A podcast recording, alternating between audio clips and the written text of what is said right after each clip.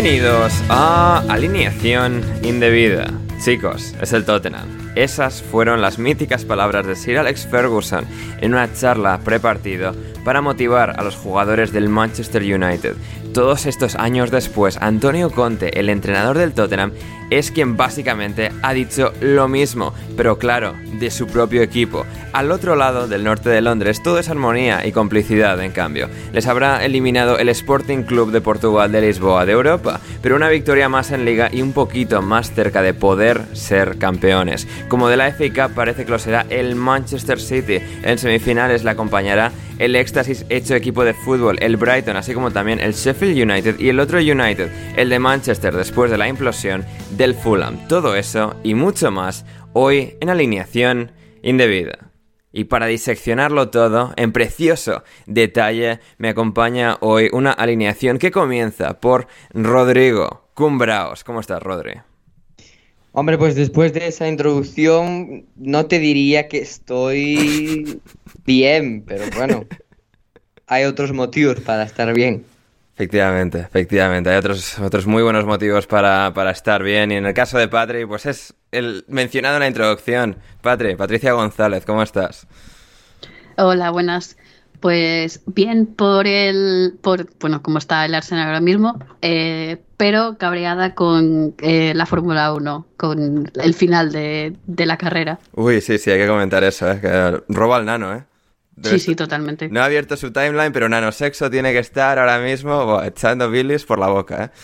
Así que, bueno, eh, lo comentaremos eso, lo comentaremos eso, porque el nano ha vuelto, gente, podio tras podio, aunque la FIA no, nos quiera robar.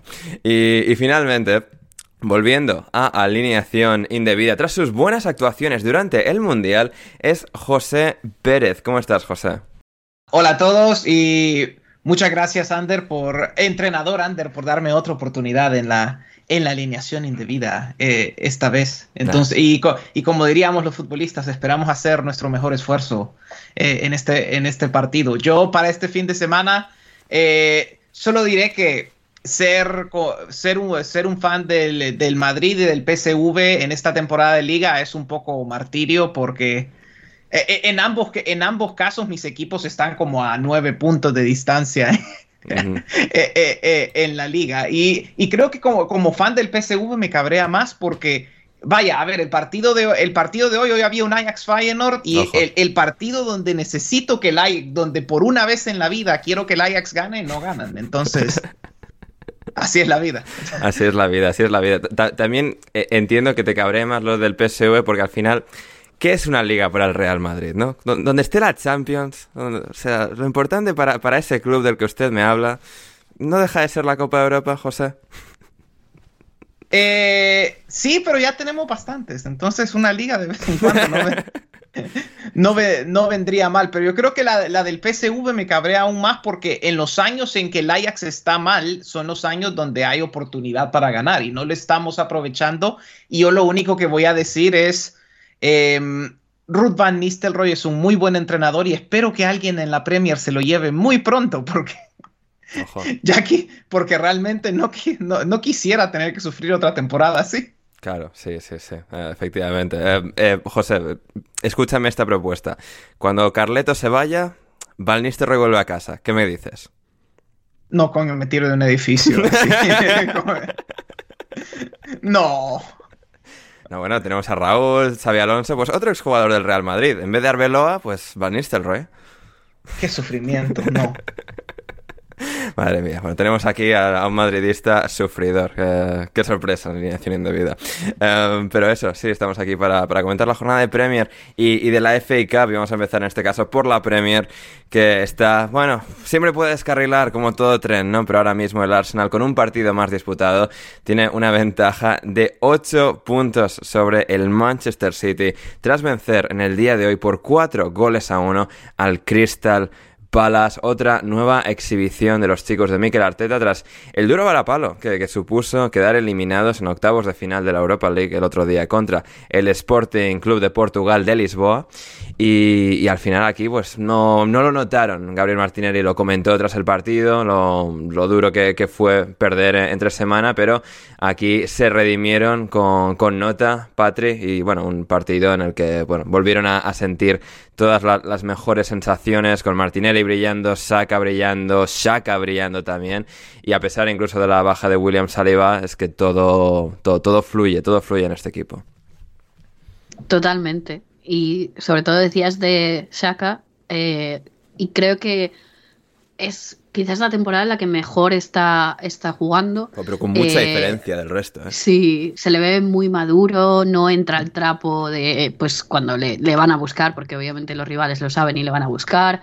Eh, es, es, otro jugador. Eh, con, simplemente el hecho de calmarse, de no entrar al trapo y descubres que hay, es un jugador de, fútbol eh, y, y buen jugador de fútbol. Pero creo que ha sido buen partido en general de todo el equipo. Sí que ha habido un momento que pues eh, el Crystal Palace apretó un poco y marcó ese gol, pero en ningún momento se vio el partido, bueno, yo no sufrí en ningún momento por, por el partido, también es verdad pues que el Crystal Palace venía como venía después de la destitución de, de Vieira el viernes y bueno, siempre al final, eh, cuando destituyen entre entrenador dos días antes de un partido es un poco todo convulso, pero buen partido en general de, de todo, el, todo el equipo. Trossard otra vez, que es, vamos, está demostrando que se ha adaptado rapidísimo al, al juego del equipo. Odegar quizás un poquitito más gris que, que otros partidos. Creo que se va notando el, el paso de, pues, de, las jornadas, el, cansancio acumulado y pues obviamente no se pueden tener buenos partidos siempre. Martinelli también muy, muy buen partido. Eh, White, que bueno, eh, obviamente está cada vez cogiendo más, más confianza con, con, los minutos que va, que va cogiendo y sin pegas de momento. Mm, efectivamente, y esa, esa era una de las incógnitas, ¿no, Patri? De la defensa, con salida fuera por lesión. Eh, yo hubiese pensado White central, Tomiyasu lateral derecho, o Tomiyasu central y White manteniéndose lateral derecho. Aún así, eh, entró Rob Holding y de momento, bueno, es el Crystal Palace, es cierto. O sea, el día que jueguen contra un equipo con, delantera y eso, pues igual eh, sufre un poco más, pero al menos la primera toma de contacto en lo que, bueno, parece que va a ser la, defensa titular de, del resto de la temporada ha sido, ha sido buena.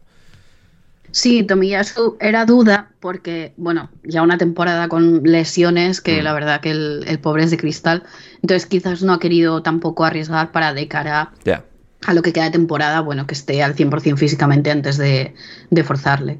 Sí, sí, no, es verdad, porque de hecho también se ha quedado fuera de la convocatoria y en el tramo final, en los últimos minutos, también ha aprobado por primera vez Arteta a Jakub Kiwior, eh, entrando por, por Gabriel Magallanes. Jakub Kiwior, que también lo estaba pensando cuando estaba entrando al campo, este, este señor pegaría en el, en el Crystal Palace, precisamente, un defensa extraño polaco que, que ficharía el Palace, pues en este caso lo ha fichado el Arsenal, a ver qué tal se, se da la cosa. Eh, por tu parte, eh, José, ¿Qué, ¿Qué, te está pareciendo este Arsenal en esta temporada, en esta recta final, con bueno, ya todas las otras eliminatorias, otras, todas las otras competiciones ya, bueno, eh, fuera, fuera de objetivo, porque han caído en las otras tres, y es todo a la Premier League con un equipo que, que crece y crece, que bueno, va alcanzando su prime, porque bueno, pues son jugadores todos extremadamente jóvenes, algunos quizás no pensarías de la categoría del Arsenal en un principio como Leandro Trossard, pero es que también está demostrando tener calidad de sobra para jugar en este equipo.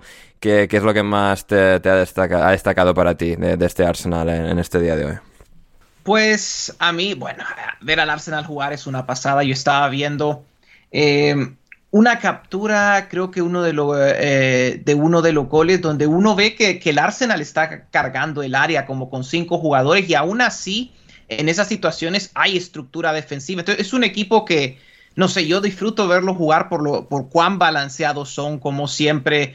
Eh, es, es, un equipo que, aunque trata de atacar, siempre eh, siempre se aseguran de mantener, de mantener lo mejor posible la, faceta defensiva, de mantener suficientes jugadores atrás para protegerse. No sé, tanta, hay tantos detallitos de este equipo que, que, a, mí, que a mí me encantan. Eh, y, claro, para mí mi, mi, debilidad, mi debilidad en el Arsenal, que bueno, ya debe ser la debilidad de mucha gente ver a Bukayo Saka jugar cada fin de semana, lo cual yo, para mí es un disfrute eh, un disfrute total, un chico que realmente decide, decide como, como, un jugador, como un jugador más maduro y eh, sí, a mí me encanta y de ahí me da un poco de pena, eh, un poco por el Palace, porque toda esta situación, bueno, es complicada también porque creo que la conversación sobre el Palace ha sido muy afectada por el hecho de que luego del Mundial solo han enfrentado a equipos casi del top 10. Entonces, eso afecta, bueno, afecta a los resultados, afecta a sus números y afecta también la conversación que se tiene sobre el entrenador, porque yo a veces pienso, bueno, con un tal vez con un poco más de suerte en el calendario, Viera todavía, todavía estaría ahí. Y, yo me pregunto si no, si realmente fue la mejor decisión o no, porque ya, bueno, esta parte del sea, bueno, para Vieira, que ya no está, o para el siguiente entrenador, por lo menos la siguiente parte del calendario va a estar un poco más tranquila y ya y a, y y a, ver si puede y a ver si pueden salir de esta. Hmm, sí, eh, totalmente. yo lo estaba pensando el otro día después de, que sucediese y, la verdad es que me parece una decisión eh, francamente errónea. Eh, obviamente los dueños de Cristal Palace son libres de, hacer con el club lo que, lo que plazcan, pero es que pensándolo y lo que comentas ahí precisamente del duro calendario y de es decir, sí que el Crystal Palace ha dado mucha pena en términos ofensivos, pero defensivamente nunca han dado la sensación de ser un equipo que estuviese perdiendo el control, que no tuviese remedio y al final sí que creo que ha sido una decisión precipitada. Es que... Este pasado viernes. Además, en San Patricio, Patrick Vieira destituido y reemplazado por Patrick McCarthy. Precioso. José. Sí, e-, ese, es un, interesante. Claro, la única crítica que, yo puedo tener del, del, Palace es que sí se siente como un equipo que ha, pues que, que defiende muy abajo y le cuesta, y le cuesta un mundo salir. y, y, esas son cosas, eh, y esas son cosas que, no sé, tal vez yo esperaba un poco más de Vieira en ese aspecto, un equipo que tal vez fuera un poco más, un poco más adelante, porque sí se nota que tal vez no tiene, no, tienen exactamente los recursos. Eh, hay bueno, hay delantera, pero, pero tienen, lo, tienen algunos delanteros buenos, pero mm. eh, claro, ya Saha no es la, no es la misma velocidad de antes. Eh, también, también tengo que decir que lo de jugar, lo de jugar con un delantero como Ayeo que no. Oh, Dios. Que simple y sencillamente eh, no anota. Eso sí, eh, eh, me ponía a buscar los números defensivos. No, y el hombre tiene los números de, un defensa, es increíble. el, hombre tiene números de un defensa. Y yo creo que por eso lo juegan, pero claro, se necesita que el delantero anote de vez en cuando.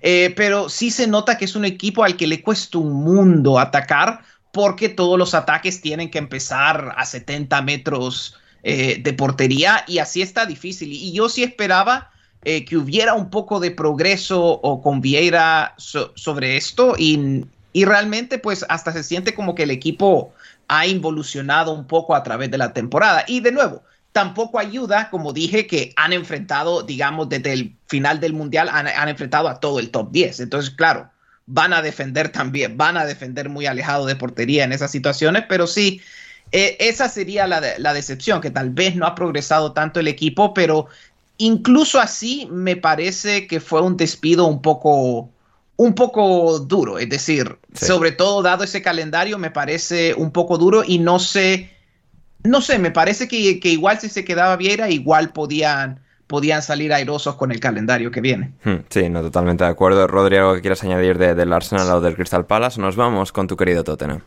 No, no, eh, sí que quiero decir eh, un par de cosas. Primero, lo que dijiste tú de que el, de que el Crystal Palace eh, no estaba coincidiendo muchos, es, realmente es la verdad. Es decir, desde que perdió 4-0 con el Tottenham, leí yo la estadística, no había perdido por más de un gol ninguno de los partidos que, que, perdió, claro.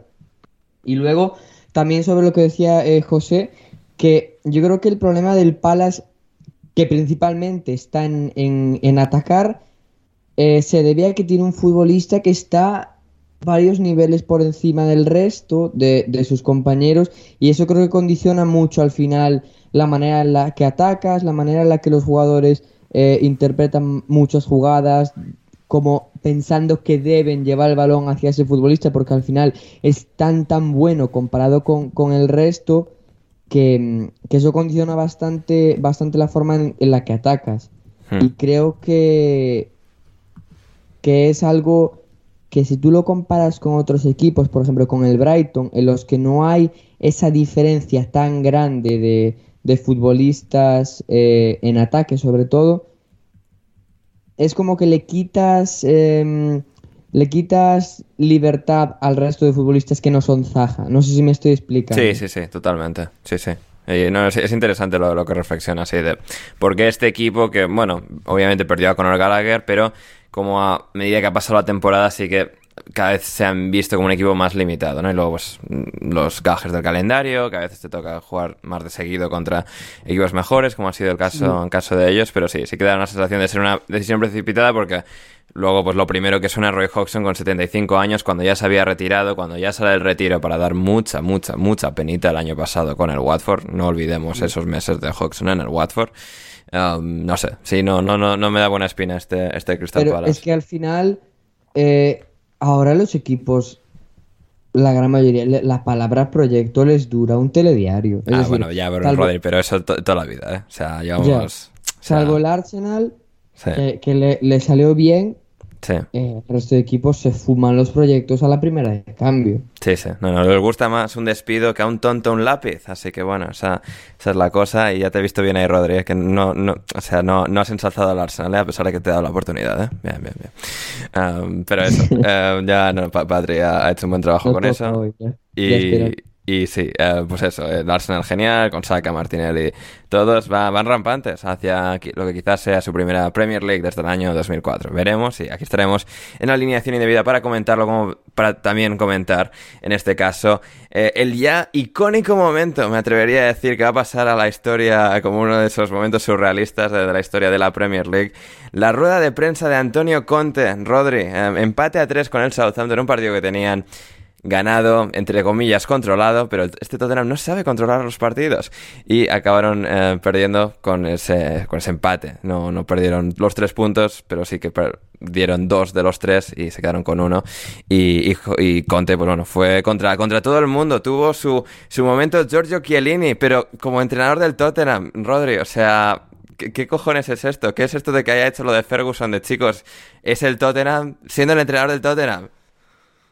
Sí, sí. Eh, para mí es, es una de las ruedas de prensa más impactantes sí, sí. de la historia de la Premier League y creo que de las que he visto yo, la más impactante. Porque es que al final la rueda de prensa dura, eh, creo que 10 minutos y solo da tiempo, solo responde a cuatro preguntas. Es como que él mismo utiliza las preguntas. Sí, sí, para luego ir a, ir, a decir, hilando, ir a, contestar lo que le sale de las narices. Claro, claro, para ir, ir, hilando un discurso que yo no sé si él ya o lo tenía preparado o, o se lo inventó en el momento, pero repartió estopa a, a prácticamente todo el mundo. Y, y, es que ya no sé por dónde empezar. Yo creo que eh, hay cosas que son verdad, hay cosas que son mentira, hay cosas que son de autosalvación de Conte, de protegerse a sí mismo y, y, al final sí que empezando por las cosas que tiene razón, yo diría que al final si tú cambias tantas veces de entrenador en los últimos años, algo tienen algo tiene que ver los futbolistas, bastante gran parte de lo que de lo que pase, pero pero por otra parte tú no puedes pedirle eh, compromiso a los jugadores cuando tú eh, niegas, niegas responder cualquier pregunta que se te haga sobre si vas a, a comprometer tu futuro a más años, cuando quedan dos meses ah, de, de club, de club, de, de club. Claro. Y, y, al final son todo cosas dirigidas hacia otros. Eh, primero que si el club eh, no, no cambia la mentalidad, pero lo de la mentalidad de los equipos de fútbol es una mentira sí, enorme. Sí, sí. O sea, eh, el, to ah, el, el, el, Tottenham es, o sea, e, es rehén de las narrativas, o sea, pero como ningún otro club en el mundo, ¿eh? es una locura.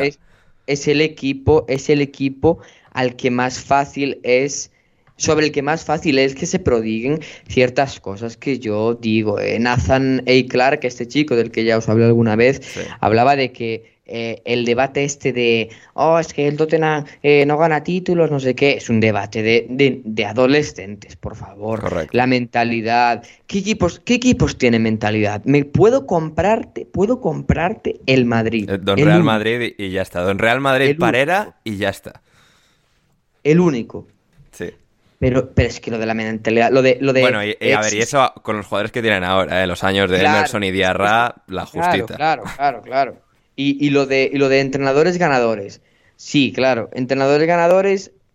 Entrenadores ganadores, eh, eh, el, bueno de Conte ha, superado una eliminatoria de Champions League en toda su carrera. El Tottenham en 2019 superó tres. Claro. Pero bueno, que, dejando de lado eso, yo creo que el Tottenham necesita un, un reseteo no me gusta utilizar la palabra cultural, pero un reseteo de arriba abajo. Eh, cambiar la estructura de, cómo se trabaja en el club, eh, darle mucha más importancia a la cantera. Porque al final son cosas que tienen, que tienen, que tienen resultados. No hay que mirar mucho más lejos, simplemente a tu vecino de, barrio. Y, pero necesito un, reseteo que debe empezar por, por el entrenador y seguir por la plantilla y, terminar arriba. Hmm. Sí, total, totalmente. Em, José, ¿qué, ¿qué opinas de todo esto? Sí, el a ver, el momento de Conte este fin de semana, eso, eso como diría Mourinho, eso va para el archivo de Football Heritage. Heritage. Herencia del fútbol. Eso es, e, eso es heritage, puro. Eh, que, y ya realmente, ¿qué más se puede decir? Ya a estas alturas, eh, Conte ya casi que está pidiendo que, está pidiendo que lo echen. Eh, y, ya, y, el problema es que lo pueden echar y, eh, y como estaba diciendo Rodri antes, pues no, pues es que se ya no, esto ya no se resuelve solo con cambio de entrenador, porque hay otras cosas del modelo Tottenham que es muy, por decirlo así, presidencialista, que necesita, que necesitan, eh, que necesitan cambios. Entonces, eh, incluso uno ve pues sí, uno ve, uno ve los fichajes y mm, eh, ahí son cuestiones donde, a ver, no, no todo, no, tal vez no todo mundo necesita un, un modelo, seguir como el modelo de, eh, de director deportivo o director de fútbol, pero por algo la mayoría de los equipos lo implementan a estas alturas y tener una figura más poderosa en ese sentido. Pero Tottenham sigue siendo un club muy presidencialista y yo creo que eso sigue teniendo eh, eh, una limitación. Creo que otro fan del Tottenham, Michael Cayley, que fue de los pioneros de todo esto del, del XG, él decía que lo que le parece es que con con Levy al frente, pues fue muy necesario para llevar al Tottenham a su nivel actual como parte del, eh, del Big Six de la, de la Premier League, pero puede ser que él, bueno, fue necesario para llevarlo a ese nivel, pero puede ser que él, eh, que Levy evite que Tottenham pueda crecer más como institución y, llegue, y llegar más lejos a, esta, a estas alturas. Entonces, pero sí, es, ahí es una discusión eh, un poco más profunda. Lo del Tottenham este fin de semana, creo que lo que más me sorprende, bueno, ya sabemos que tal vez los delanteros no están en el mejor momento, pero eh, lo otro que quiero comentar es que, a ver, estaba revisando estadísticas y, a ver, conceder, eh, ¿cuánto es? 19 disparos contra el Southampton. Ahí falla algo que no solo es ataque, no puede ser que un equipo de estos le que a un equipo que a tal que un equipo que está, bueno, de momento cuarto eh, eh, en la tabla, le conceda tanto contra un equipo que está, eh, que está en descenso. Entonces ahí está fallando no solo el ataque, pero sino todo. Como, como, como se había mencionado, pues es un equipo que no controla partidos, es un equipo que a veces, de nuevo, defiende demasiado atrás y por eso le cuesta aún más salir. sí, entonces de momento con, con el Tottenham es un poquito de problemas tanto a nivel, tanto en el campo como fuera del campo. Hmm, absolutamente. Sí, y, yo creo que le doy totalmente la razón a, José también, pero al final, si tú tienes a, a Son, a Kane, a Richarlison, a Kulusevski bueno, y a Lucas Moura y Dan Juma, que prácticamente no juegan, y ninguno, quitando a Kane, te está rindiendo bien. Es the, que the- igual the el pro- players, a selfies, the players, eh, Claro. the, the players. Es que igual el problema no es que los jugadores por casualidad estén todos pasando por una mala racha. Sí. Por lo que sea, pu- pu- puede, puede ser que no sea casualidad y que tenga, cul- tenga un culpable que lleva injertos Claro. de pelo. Y Puede si tú al final te pasas el partido eh, defendiendo y te pones por delante, si ya normalmente estás acostumbrado a defender muy, muy abajo y vas perdiendo confianza, ves que no te salen las cosas, al final es que estás muy cerca de recibir goles. Si aún tuvieses, si jugases defendiéndote con la posesión, como hacen otros equipos, lo puedo llegar a entender que, que- que sí que sea más, más complicado, pero si tú estás defendiendo todo el partido en el área, en el momento en el que bajes la confianza, ahí se te cae el equipo. Mm, Efectivamente, efectivamente. Em, Rodri, la semana pasada te dije que, bueno, o sea, cuando estabas diciendo que lo de Doctor Tottenham para ayudar al Southampton, mencioné lo de un gol de Theo Walcott, ¿eh? Y- Sí, cierto. Y ahí, y ahí- estuvo, y, marcó el bueno, Sí, sí, sí, bueno sí, de sí. Theo. Em, Rodri, sé que te tienes que marchar, pero antes eh, un mensaje de nuestro, nuestro amigo Alexis Guanchez que nos decía, nos preguntaba, para Rodri y Ander, palabras de aliento para mí, por favor, que no puedo más con este sufrimiento del Fulham. Luego llegaremos a lo del Fulham, pero unas palabras para, para Alexis, Rodri, antes de marcharte. Sobre el Fulham, ¿no? Bueno, para Alexis, de fuerza, bro, y ánimo. Ah, nada, que, que Alexis es. El que no siga a Alexis, yo le recomendaría su canal de YouTube, le recomendaría su Twitter, es un chaval muy. Mucho con mucho potencial y un buen chaval, que es lo más Y importante. un buen chaval, sobre todo, sobre todo un buen chaval, fantástico. Rodri, pues puede- puedes marchar, puedes marchar a, a seguir explorando em, Cracovia y, hablamos pronto. Ah, pero que le quiero hacer una, una pregunta, una última pregunta a mi amigo José. sí, sí. Ya que. Ya que eh, eh, hasta aquí quiero aprovechar. Sí, sí, sí, sí. José, Dime. ¿Qué- ¿Cómo verías, yo es que no lo tengo nada controlado, ¿cómo verías a Arne Slot en el Tottenham? ¿Y qué me puedes decir de él? Hombre, yo la única crítica que le tengo a Arne Slot es que no está en el PSV. Es- esa es, esa es mi única, esa es mi única crítica. No, el trabajo que se ha hecho en Feyenoord eh, es magnífico. No, no tengo otra, no tengo otra manera de explicarlo, porque al final yo veo, comparo plantillas del Feyenoord y el PSV, por ejemplo, y está claro que pues no tienen una, una plantilla más talentosa eh, que la nuestra en, en Eindhoven, pero Ah, pero ahí están ganando la liga y, y, y la van a ganar porque son del, han sido de lejos eh, desde septiembre a mayo el equipo más consistente.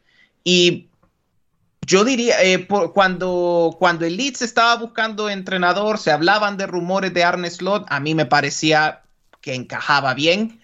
Eh, claro el salto al Tottenham está un poquito más eh, está un poco más, claro, es un salto más duro, hay más expectativas, pero pues yo ya a estas alturas no lo, ve, no lo veo mal y creo que está, y, y sobre todo ya luego de, esta temporada con el Feyenoord, yo creo que está preparado. Y, y es un entrenador que, a ver, eh, ya a estas alturas es difícil eh, innovar y encontrar nuevas cosas en este deporte, pero es un equipo que pa- pa- con, un este, con un estilo de posesión y presión muy moderno, eh, hasta cierto ayuda. eh, es bueno que el fútbol holandés a veces tenga estos técnicos más modernos porque, francamente, a veces, vaya, Van Nistelrooy es un buen ejemplo como del entrenador viejo holandés de 4-3-3 más posicional. Ya tipos como Ten Hag y Slot ya son un poco más modernos, son equipos más dinámicos, son equipos eh, eh, bueno, son más dinámicos, sobre todo, sobre todo sin balón, en la presión. eh, y yo sí creo, a ver, así como pensé que está, ya estaba listo para dar el salto a Leeds, lo del Tottenham sería un poquito más duro, pero yo creo, lo que sí tengo claro es que Arne Slot ya está listo para la Premier. Entonces, ya no sorprenderé, ya no sorprendería. Eh, eh, ya no sorprendería que vaya para Inglaterra y yo a estas alturas como aficionado del PSV alguien lléveselo por favor porque no quiero porque no, no puedo con este sufrimiento Em, Vale. eh, Rodri, o sea, no, no te flipes, que, que viene Pochettino en dos días, ¿eh? Bueno, como dirían los chavales de ahora, me sirve. me sirve, muy bien. Bueno, pues nada, venga, Rodri, venga, disfruta de la vida. Hablamos pronto. Adiós, adiós, adiós. Eh, y continuamos en la alineación indebida, que nos queda muchísimo de lo que hablar. Eh, Patri, ¿tú estás disfrutando de, esto del Tottenham? Bueno, no, porque siempre, a ver, obviamente, pues siempre tienes miedo de que dices tú, muchas veces, mm, si escupes para arriba te acaba cayendo. Entonces, no quieres hacer leña del árbol caído porque es que hace mm, poco el Arsenal estaba también un poco pues en ese, en ese barro. Pero bueno, hmm. que no creo, a ver, iba a decir, no creo que les dure mucho. No, yo creo que a Conte le quedan dos telediarios porque ese discurso es de mm, me quiero ir a mi casa, mm, lo mando toda la mierda. Exactamente, exactamente. A, ver qué pasa. ya, sorprende que, que, esté aguantando tanto, pero el lunes por la mañana comunicado oficial, banderita de corner y, y, o sea, Antonio Conte ha sido despedido. Veremos si le agradecen por los, por los servicios prestados. Igual no, ¿eh? Pues sería, sería eh, un duro statement por parte de Tottenham no incluirlo de gracias por los servicios prestados, pero seguramente ya ni se los merezca. Eh, en todo caso, continuamos, continuamos con más cosas. Hablando de equipos de Londres, eh, Patrick, que no van bien, el Chelsea, que bueno, lo intenta, pero como comentó Loren el otro día, al final, en los equipos como el Chelsea, con tanto jugador nuevo, con todos los entrenadores nuevos, con, bueno, tanta inestabilidad, por mucha calidad que tengan y la demuestran y marcan dos goles y tienen sus grandes tramos de brillantez, les cuesta cerrar los partidos, les cuesta, digamos, dormir los encuentros en, la recta final y los puntos que se les escaparon al final con ese, con ese gol ganador, bueno, ganador, como si lo hubiese sido para el empate de, de Ellis Sims. Totalmente. Además, eh, al, Chelsea se le atascan muchísimo los equipos de Sondice cuando llevaba el Burnley lo mismo. Siempre en partidos que les costaba muchísimo y, esta vez, pues, eh, ha, sido, ha sido igual. Eh, es lo que, pues, lo que estabas diciendo y lo que dice eh, Loren. Es como un equipo que tiene tantas buenas piezas por separado, pero les está costando un montón compaginar y, ser un, bueno, lo que es un equipo. Y al contrario, por ejemplo, con, con el Everton, Sondice tiene muchísimo mérito porque en, en, el poco tiempo que llega ha hecho dos o tres retoques y, el Everton parece que, es otro equipo el que hemos visto, pues, eh, si comparas un partido de hace dos, tres meses. Entonces, eh, creo que el empate es, vamos, más que, más que merecido porque, bueno, otra seña de identidad de lo que son los equipos de Sondice, que no se rinden en ningún momento. Eh, lo que tú dices, celebraron el gol en el 90 casi como si fuese una victoria. Y lo es, porque bueno, quizás son partidos que cuando, cuando vas a priori no cuentas con, sacar mucho, mucho rédito de ahí y, vamos, eh, más, que, más que merecido y el Chelsea que sigue dejando, dejando muchas dudas y no sé, es que, me, a ver, iba a decir, me cuesta ver los partidos, pero eh, es un equipo que tampoco es especialmente bonito de ver, porque como les ves tan a trompicones, eh, tampoco es un equipo atractivo de, ver ahora mismo. Hmm, sí, eso es un poco lo que les ocurre. Tienen esos flashes, pero eh, les estás viendo teniendo, teniendo que darle forma a todo en medio de la temporada sin haber tenido una pretemporada seria, etcétera. Al final eh, va repercutiendo. Veremos. Em, José, tú qué, tú qué opinas de todo esto del Chelsea o del Everton incluso, pero bueno, de un equipo que poco a poco es Joao Félix, eh, la defensa, están intentando sentar la que va a ser la defensa del futuro, ¿no? Vaya a decir Fofana, eh, Enzo Fernández por delante de, la misma. Eh, no, sé qué es lo que más te, llamó a ti la atención. Bueno, yo lo que más disfruto del Chelsea de momento es ver a Enzo Fernández repartir juego. eso, eso me da, eso me da eso me da felicidad, por lo, por lo menos, pero eh, sí, ojalá el resto del Chelsea se conectara tanto como Enzo Fernández al juego, porque como ya, como ya han dicho ambos, es un equipo que juega a flashazos, es decir, no, eh, no es un equipo que no es un equipo que juega consistentemente. Recuerda un poquito, es mucho como Joao Félix es como jugador que es que es un equipo, eh, claro, que es un equipo que duele, duele, duele verlos, pero claro, de vez en cuando te sacan, te sacan ese flashazo de calidad que te recuerda que muchos de los que están aquí eh, son grandísimos jugadores, pero, pero es tan raro sentir como que estamos hablando del Chelsea como un equipo, esto, esto recuerdo que lo comentó o Nacho, o, Nacho González o, Miguel Quintana, eh,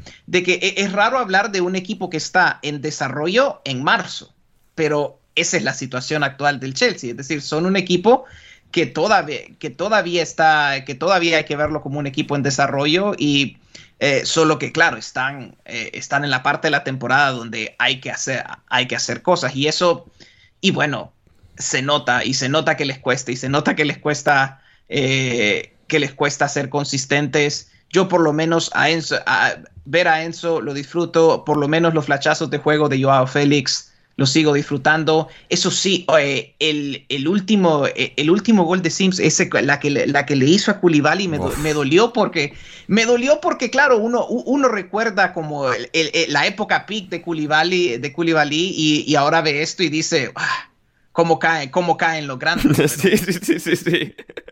Eh, lo, que es, lo que es saber vender a tiempo, ¿eh? O sea, el Nápoles se ha deshecho de todas sus grandes estrellas de la última década, año a año, y ahora es cuando están en el mejor momento y todos los demás viejos acabados, Mertens en Turquía, Insigne en Toronto, Koulibaly en el Chelsea, o sea, tremendo. Sí, yo creía, la verdad que yo pensé que Koulibaly iba, eh, iba a envejecer un poco más... Eh, eh, un poco más de gracia. Con, un, con, más gracia, exacto. y todavía, y puede ser, a ver, que tiene 31 y todavía para un central quedan quedan todavía algunos añitos al máximo nivel, así que tal vez, eh, tal vez se enderezan las cosas, pero eh, sí, este, esta temporada ha, sido duro, ha sido duro verlo. Mm, sí, sí, lo, ha sido, lo ha sido. Em, y bueno, también está empezando a ser duro de nuevo lo del Nottingham Forest. Em, decía nuestro buen amigo Borja García el otro día, después del partido en, Twitter, que se le ha caído el equipo a, Steve Cooper y, esa es esa sensación de que sí, ¿no? Después de tener que remar tanto contra marea, de, encontrar un poco eh, el punto a este equipo, que hiciesen clic, que bueno, pues es complicado hacer que un equipo carbure cuando tienes 30 jugadores nuevos, pero pero la forma en la que esto, después de otro par de lesiones, de, la fatiga, de quizás los últimos fichajes como Andrea Yeo no han sido tan decisivos, eh, llegó al Newcastle y bueno, pues les puso en su sitio. Al final, con sufrimiento, teniendo que marcar eh, en la recta final, pero las sensaciones no, no fueron buenas de, los, de los equipos, del equipo del arbolito. Y, Alexander Isaac, eh, José, con, con, bueno, destellos de, una calidad absolutamente suprema a nivel técnico para marcar el primero, dar una asistencia de un gol anulado entre medias y acabar marcando el segundo y ganador gol del Newcastle. Sí, y al, al final yo es que he sido un poco impaciente con Isaac, pero esto es, esto es el, el mejor Isaac, es decir, un jugador que no solo, eh, bueno, e, es en realidad con lo que más ha estado, con el juego normalmente no ha estado peleado Isaac, es con el gol que tradicionalmente ha, estado, ha, estado un poco más peleado. Eh, toda, entonces todavía ahora tal vez... Eh, decirte que, que, puede ser el delantero, digamos, de un equipo nivel que, que te compite Champions, tal vez no, pero ahí sigue y todavía está joven y hay que ver y hay que ver para y hay que ver cómo cómo sigue su desarrollo. Eh, lo de esta vez fue fue, fue, fue, muy, fue muy bonito ver cómo, o por ejemplo, el, el gol que fue anulado, muy, bonito ver lo, que genera, lo que genera ahí y pues sí, a ver, a ver si, a ver si sigue a ver si sigue desarrollándose ahí. Mi única crítica, claro, es que no lo ha podido hacer en la liga, pero eh, siempre, pero siempre disfruto ver a Isaac. Eso sí, yo lo que más disfruto ver de este Newcastle es a, Trippier generando juego. Este hombre, eh, es que esas, eh, esos, esos pases por arriba que hace, que los hace automáticamente, los hace ver tan fáciles, pero...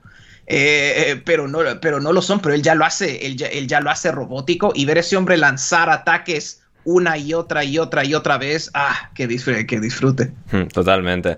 Eh, en cuanto al Nottingham Forest, Patri, eh, no sé, o sea, como ya hemos dicho más de una vez, a Borja le encanta poner la venda antes de la herida para que el golpe duela menos. Eh, no sé, al mismo tiempo es tan un equipo, o sea, que tiene todavía esos momentos que creo que Steve Cooper es un buen entrenador, que si le da una última vuelta de tuerca puede creo que terminar de enderezar esto y también considerando el hecho que es semejante caos la lucha por el descenso, que a la mínima que cualquiera de ellos encadene y lee tres partidos buenos, puede acabar suponiendo la, salvación. ¿Tú, ¿Tú cómo lo ves? Sí, creo que, que ahora, vamos, obviamente ahora mismo hacer un cambio entrenador a estas alturas creo que no es, no es, no sería positivo.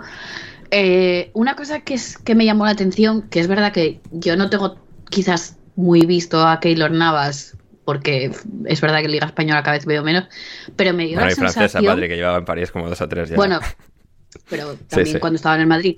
Eh, digo porque vosotros igual lo habéis visto más en el Madrid, pero me da la sensación de que le cae un poco eh, la portería encima en varias ocasiones que de contraataques del Newcastle me daba la sensación, quizás también es cosa de la edad, ¿eh? que obviamente pues, con la edad tienes menos reflejos, eh, físico también, también pues cae, pero en muchos contraataques se quedaba demasiado atechado, esperando en vez de, en vez de salir y, me llamó la atención porque bueno, creo que por el estilo de defensa que tiene ahora mismo el Forest, quizás un portero así mm, no le, le, viene tan bien como, eh, como podía estar viniendo eh, Henderson.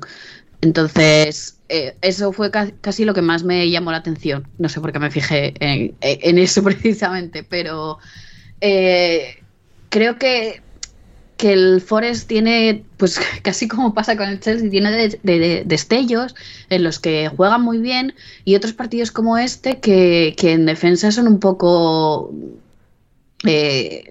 blanditos, eh, dejan muchos huecos y claro, tienes un, momento en el que Isaac está de dulce y, te, bueno, dos y tuvo, tuvo un par más que, que estuvieron, estuvieron cerca. Entonces, mm. eh, todavía queda bastante y como tú dices, la lucha por el descenso es un poco, un poco caótica, ganas dos partidos y de repente estás casi en media, en media tabla, pero, pero bueno, creo que, el Forest, por mucho que Borja eh, probablemente esté ya pensando en volver a Championship, creo que, tiene equipo para, pelearlo y creo que hay equipos que tienen peor, perspectiva que, el Forest ahora mismo. Hmm. Em, ¿Tú, José, del Forest, eh, algún pequeño detalle que te llamas la atención o pasamos con, otro partido? Eh, me gustaría apoyar lo de Patri de que con Navas eh, y eso fue de las cosas que está, e, ese fue, esa es otra de esas de cómo caen, de cómo caen los grandes, porque claro, yo a Navas lo quiero muchísimo como madridista, pero siempre eh, cuando tienes un portero que ha sido más como de quedarse entre palos y de reflejos, esos no envejecen bien. Eh, entonces, hasta cierto punto, no me, no me sorprende la situación actual. A mí también me dio esa sensación de que el partido lo estaba le, estaba sobrepasando un poco. Em, fue, y, fuera de eso, pues sí, el Forest, bueno, es que, y, sobre todo contra un equipo con este, contra este Newcastle, que independientemente eh, de cuánto te generen ataque, es que es un equipo, es muy difícil jugar contra ellos por cómo defienden. Entonces, eh, es, claro, no no, la verdad que no tuvo, no tuvo mucho, mucho que hacer, porque ir jugar contra el Newcastle es como ir al dentista y, al final no genera, no pudieron generar mucho, no pudieron generar mucho aquí y, sí, ya lo único que le agrego es que de nuevo ver, eh, aunque sigue, aunque defienden como te, defienden cuando te defienden y es tan duro ir contra ellos como ir al dentista a mí ver al Newcastle con, esta gente, con, con Trippier, con Guimaraes, tanto juego, eh, me encanta. Es un es decir, es un equipo que lo he disfrutado mucho esta temporada. No, totalmente, totalmente. Tú y, tú y muchos de, nosotros. Em, como también eh, al Brentford, Patri, em, después de que se rompiese su racha de 12 partidos seguidos sin perder, vuelven a sumar dos partidos sin perder, cuatro puntos de, de 6. Esta vez, bueno, contra, contra el, el Leicester, un Leicester que también está en esa zona peligrosa, en esa quema, esa presión encima el Leicester un poco lo de todos los días, de tampoco es un equipo tan desastroso, le sigue faltando un poco de, algo, porque pues Jamie Vardy ya no juega, pues porque ya no le da, Patson Daka sigue sin terminar de agarrar el toro por los cuernos y ser esa respuesta ofensiva. Y el Brentford es que siempre lo hace todo tan bien, siempre hace todas sus labores tan tan rigurosamente que, al final, pues bueno, es un poco ese resultado natural, ¿no? Un gol, del Brentford, gol del Leicester y bueno, eh, puntito para, para cada uno. Sí, fue un poco un partido de contrastes. El Brentford fue mejor quizás en la primera parte y el Leicester en la, en la segunda, pero em, leía en, en, la BBC que, em, que el Leicester es uno de los... Bueno, hay tres clubes, no sé qué otros clubes son los otros dos, de las cinco grandes ligas que no ha conseguido dejar su portería a cero desde que ha vuelto el fútbol tras, tras el Mundial. Hmm. Mm, ahora mismo la defensa del Leicester, mm, por lo que sea, le están poniendo una diana. Pero eso que tú dices es el Brentford que dices, qué bien lo hacen todo, pero no terminan de, ganar y vuelve otra temporada en la que parece que se están deshinchando, que empieza muy bien, muy bien y luego se, se deshinchan y dices, mm, espera, que parecía que iba todo muy bien y ahora, eh, a ver, obviamente no, no están para mirar para el descenso ni mucho menos, pero no, bueno, pero. pero ya empiezan a bajar, a bajar. No, pero a ver, siguen ahí empatados con el Liverpool en sexto puesto, ¿eh? O sea, que más o menos, o sea, sí que tenía un poco el traspiés de. No me acuerdo contra quién perdieron eh, el otro día que acabó la, la, la racha de invicto, pero no sé, yo creo que más o menos, o sea, sigue teniendo dos partidos más que el Brighton con mismos puntos y uno más que el Liverpool, pero no sé si van a terminar la temporada por detrás de Fulham o Chelsea, que son los perseguidores, así que eso va a ser lo, interesante. En el Leicester también comentar el hecho de la portería que mencionaba Patri acertadamente, que um, no han mantenido la portería cero desde que han vuelto del Mundial. Brendan Rodgers por fin ha querido probar a un portero distinto que no sea Danny Ward y ha probado al amigo de Rafa Pastrana, Daniel Iverson, ex portero del Preston North End la temporada pasada, que bueno, estuvo en portería, no, no estuvo mal, pero al final no, no pudo salvar al Leicester del empate. Em, José, sí que una cosa del Brentford que señalaba John McKenzie en, en Twitter y es que tiene, hay una dinámica muy curiosa con ellos y es que siempre que tienen el digamos, por encima del 50% de la posesión del balón en un partido, no ganan ese partido. Todas sus victorias llegan cuando tienen menos del 50% del balón. Sí, y hasta cierto, y, por eso hasta cierto punto es eh, sorprende que, que, hayan, que estén donde estén y hayan logrado sacar resultados, eh, eh, resultados adelante. y y yo iba a comentar algo similar porque John Mackenzie, él tenía este comentario de que, bueno, eh, digamos, la primera temporada de Leeds, eh, de Leeds en Premier fue muy buena, todo excelente y había Memorias de Don Marcelo, qué, tiempos tan bonitos, por favor. Exacto. Eh, y, era un momento donde tal vez el aficionado de Leeds había dicho, bueno, esto de la Premier League no es tan difícil, ¿no? y ya luego con el tiempo, claro, eh, en esta Premier League no te puedes dormir y no puedes dejar de avanzar y eh, eventualmente ya luego en las siguientes temporadas ya se le fueron viendo las costuras un poco más a Leeds y, y eso es eh, lo que pienso cuando, cuando veo al Brentford, que es que esta temporada todo saldrá bien, pero sí hay que hacer, tal vez va a haber que hacer ciertos fichajes, ciertos cambios en el verano porque digamos, si siguen jugando así la próxima temporada, no creo que les vaya así de bien. Yo así, yo así lo veo. Sí, porque al final es lo que hemos mencionado mucho. ¿no? Yo creo que Thomas Frank es un fantástico entrenador, pero eh, estos jugadores están siendo llevados al límite de sus capacidades futbolísticas. Simplemente, esto lo hemos hablado más de una vez. Compara la plantilla del Brentford con la del Southampton, quita los entrenadores, quita la dinámica, quítalo todo que igual la del Southampton es mejor. Piensas hombre por hombre antes de lo que hemos visto esta temporada. Pero eh, por eso quizás eso, ya debería quizás, en plan, si nos asentamos en Premier, quedamos en, mitad, en la mitad alta de la tabla, hacer algunos fichajes que realmente den ese pozo a este equipo, den esa capacidad para que no sea en plan de, pues estamos al límite, estamos ganando a un, a, un, a un, ritmo, o sea, improbable de sostener para nosotros, o que Thomas Frank vea el, panorama y diga, oye, Tottenham, Levy, ¿quieres ser entrenador nuevo? Hola, sí, estoy aquí en Londres, ¿eh? ¿Puedo ir yo? Y, quizás esa sea la solución para, todos. Pero bueno, en todo caso, estaremos atentos a, la evolución del Brentford, también de, del Leicester, así como también del Aston Villa de Unai Emery, Patri. 3-0 sobre el Bournemouth, el Aston Villa que no se ha quedado sin marcar en ningún partido desde que Unai Emery tomó las riendas de, este Aston Villa antes del, Mundial y al final aquí un partido, bueno, cómodamente 1-0 desde prontito con el gol de Douglas Luiz y, dos goles asestados más en esa recta final. Ramsey, buen día. Y es que todo, todo, todos los pequeños detalles de este equipo han, han mejorado con, con Emery y ahora son ese, ese equipo que se esperaba que fuese, ¿no? Desde que empezaron a invertir hace dos, tres años de manera más, más pronunciada. Y bueno, pues ahí está el, el exentrenador del Valencia y del Arsenal, padre, tu querido Emery. eh, estaba eufórico Emery. De hecho, decía que probablemente era el, el, partido en el que mejor habían jugado desde que, desde que había llegado. Y, y es que ahora mismo pueden pensar en, en llegar a Europa, porque están eh, a cuatro puntos de eh, eh, Liverpool, Brighton, Brentford. Eh, vamos, que, que no. Con, quedan todavía 11 jornadas, creo que es. Sí, algunos 10, algunos 11, algunos incluso 13, sí. pero sí, un poco esa, están en ese ajo.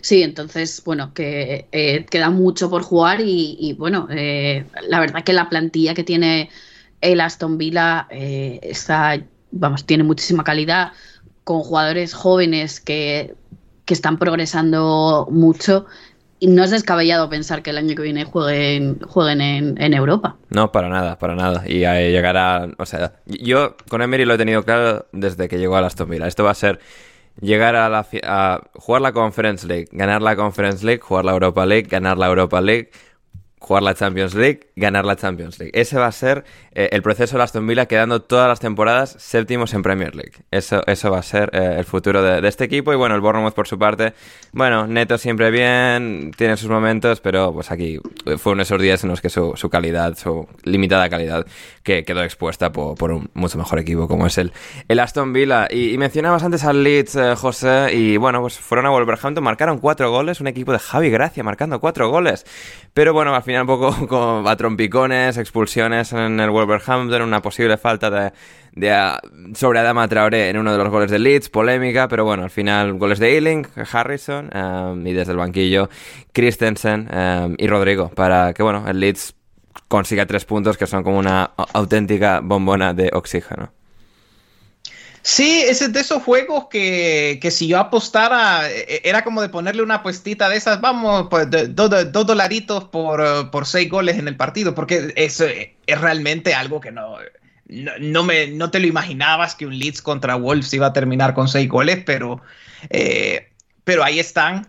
Eh, debo decir que me, viendo los goles, eh, mmm, se me quedó un poquito corto Wolves def defendiendo el área. Esperaba un poco más de ellos en esa faceta. Eh, a balón parado, etcétera.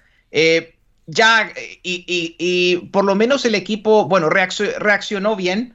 Va 3-0, luego va, van los dos goles, luego viene la expulsión que los termina de desinflar. Eh, pero sí, terminó siendo un partido más entre más entretenido eh, de, lo que pensé. No he podido ver mucho Leeds últimamente. ¿Cuáles son tus impresiones de cómo van? Bueno, eh, con Javi Gracia han mejorado en defensa, porque recordemos que con Jesse Mars lo único que sabían era echar el balón hacia arriba, ir a presionarlo con mucha gente y luego ya todo lo demás, bueno, lo que saliese. Y con Javi Gracia tampoco es que ataquen muchísimo mejor, pero da esa impresión de que, bueno, está más trabajada la defensa, tienen más mimbres a la hora de tener que repeler los goles, los goles, los ataques rivales.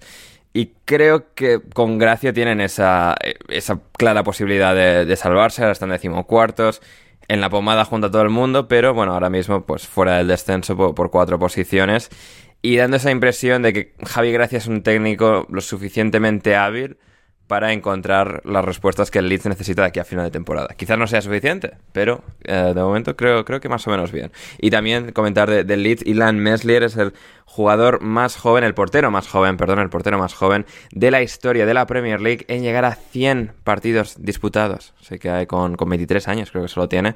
Eh, Meslier batió ese, ese pequeño récord. Y hablando de, de récords, equipos de, de récord, eh, el Manchester City, 6-0 sobre eh, el Burnley. Eh, bueno, aquí la semana pasada ya hicimos la bromita con Rodri de que, bueno, pues los panenquitas, de que pensamos que con Haaland el City juega peor. Y desde entonces Haaland ha marcado, a ver, han sido ocho goles. Así que bendecido por alineación indebida. Eh, y, y Haaland, pues bueno, ha tenido un festín primero contra el Leipzig y luego contra el Burnley. José, yo dije en el último programa que el Manchester City ganaría 6-0 al Burnley y Pep Guardiola básicamente diría después del partido que el Burnley es el mejor equipo contra el que ha jugado nunca jamás, eh, entrenado por Vincent Company. Y creo que lo último no lo dijo, pero lo podría haber dicho tranquilamente y 6-0 efectivamente es lo que fue. efectivamente, ese es, ese es, el clásico, visto, son rivales muy fuertes, muy rápidos, muy buenos, etcétera. es que el Burnley está súper bien entrenado, lo hacen todo. They do everything so well, so well. They play football so well. Esos, esos son las que más me da miedo si soy enemigo de Pep, porque es como, ah, ah carajo, me van a encajar seis.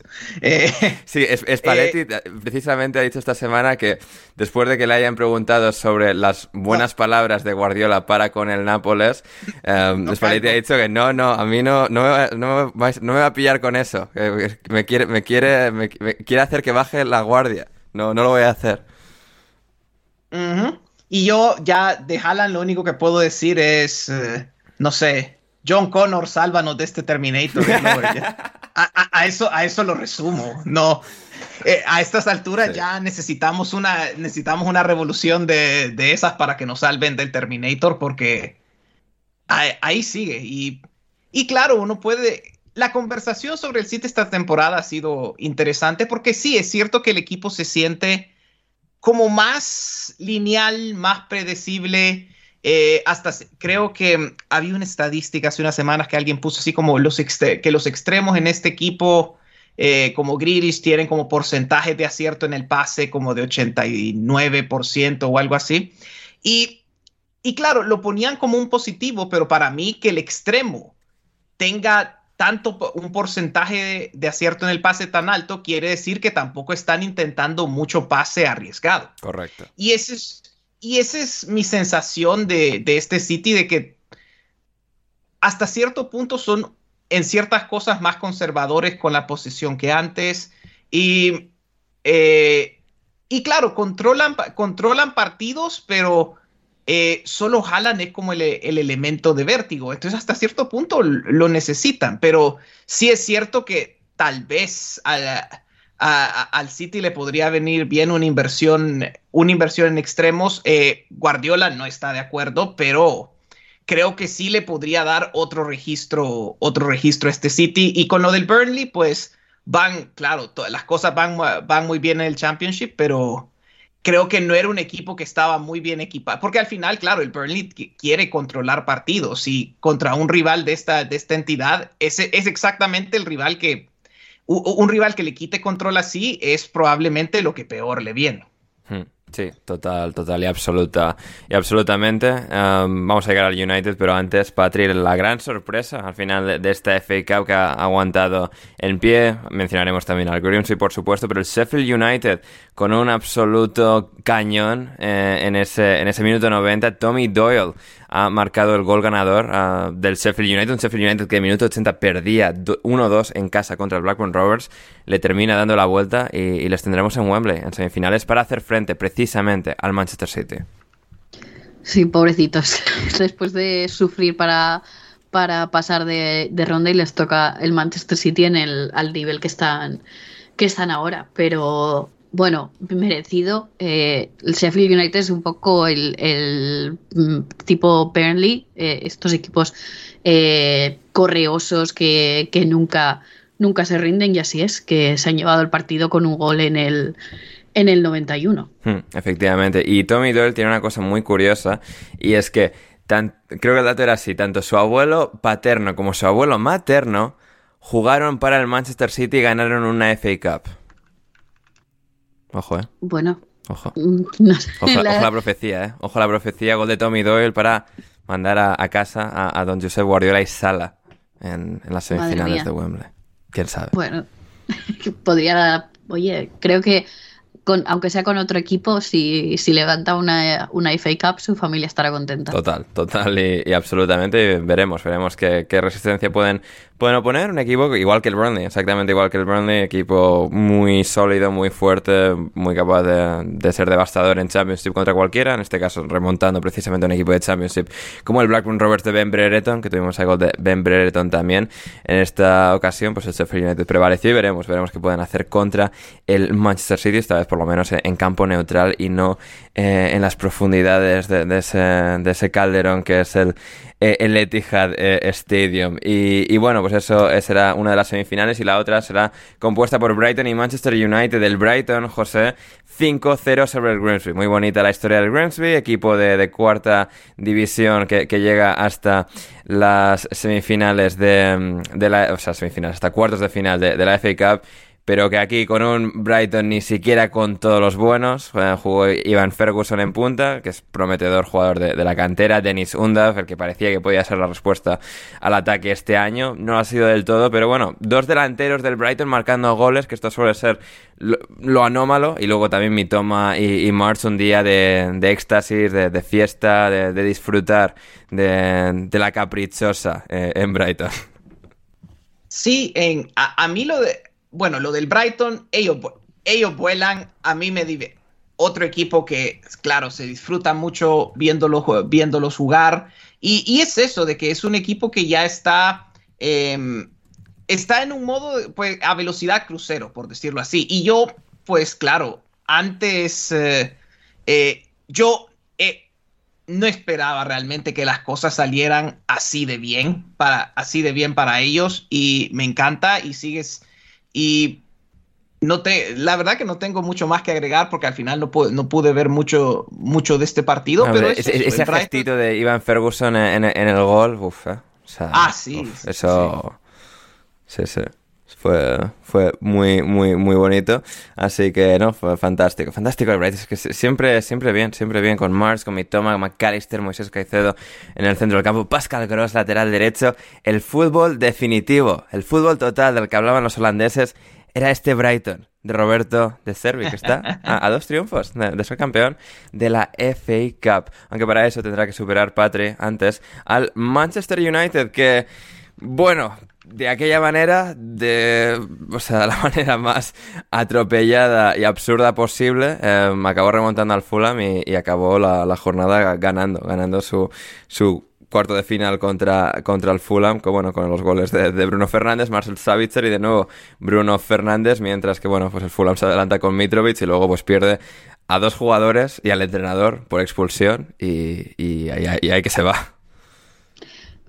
Eh, un momento, o sea, fue surrealista. En, dos minutos eh, expulsan a Mitrovic, a William, al entrenador y, em, y, se, vamos, y marca Bruno Fernández. Surrealista totalmente. Lo de Mitrovic fue una de sus idas de olla. No sé, a ver, esto es lo de siempre. Pues toca al árbitro, pero tampoco va como, o sea, va como un loco, le da así un poco con el hombro y el árbitro se, es como. Bueno, es que el árbitro ya, venía caliente de que, o sea, Marco Silva le venía a gritar cuando estaba mirando la, pantallita para ver la mano de, de, William y ahí, pues bueno, pues se lleva todo por delante, eh, de una forma u otra. Me ha hecho gracia porque es que además se, le, le, mira al árbitro como a Mitrovic en plan, pero que me acabas de tocar como si fuese Vamos, y eh, vamos, no duda eh, ni un minuto en echarle. Y claro, con dos menos, te echan al entrenador, eh, todo un poco de aquella manera, pues el United se vino arriba y, bueno, yo creo que el Fulham se pegó un tiro en el pie, hmm. realmente. Porque, porque tenía el partido, a ver, no, no, no controlado, pero a, a puntito de caramelo una semifinal de la FA Cup que no lo han olido estos, o sea, en toda su vida. sí, sí, sí, pero sí, un, momento que...